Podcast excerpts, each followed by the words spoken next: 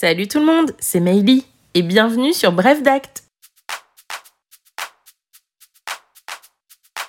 J'espère que vous allez bien et que vous passez un bon début de semaine.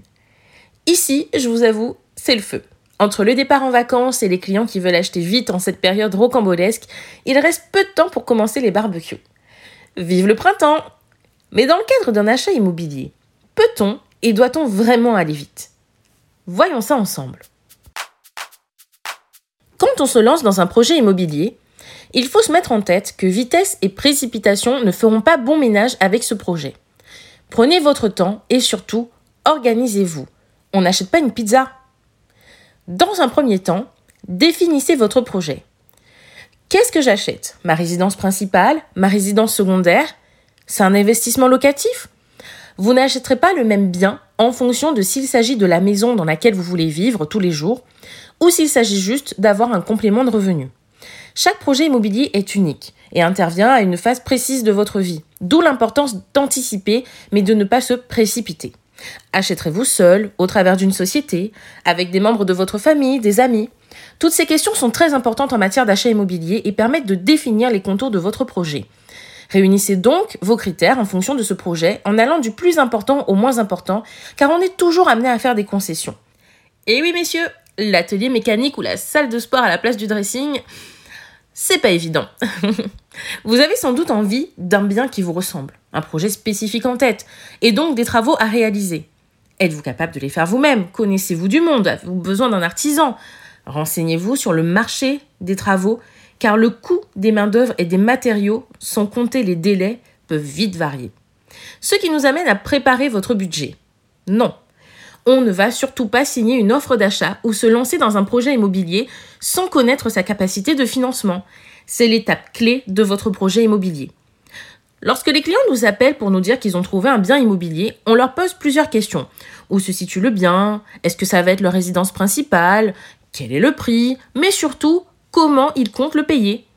Dans la grande majorité des cas, le financement se fait au moyen d'un prêt bancaire qui conditionne l'achat. Bah ouais, c'est compliqué d'acheter si on n'a pas son prêt, encore moins si on n'a pas le cash.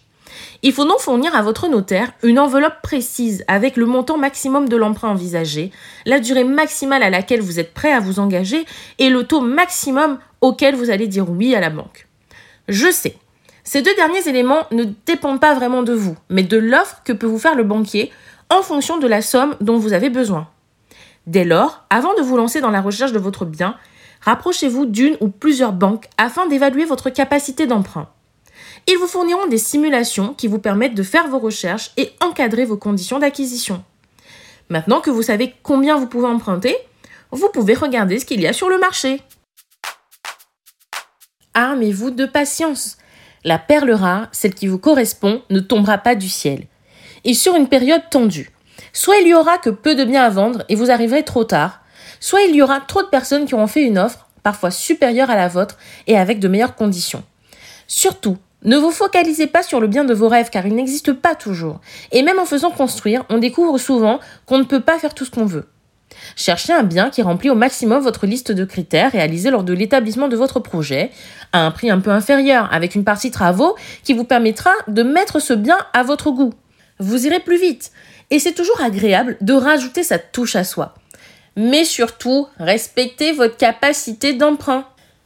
Prospecter, ça prend du temps. Mettez des alertes sur les sites de recherche immobilière avec vos critères.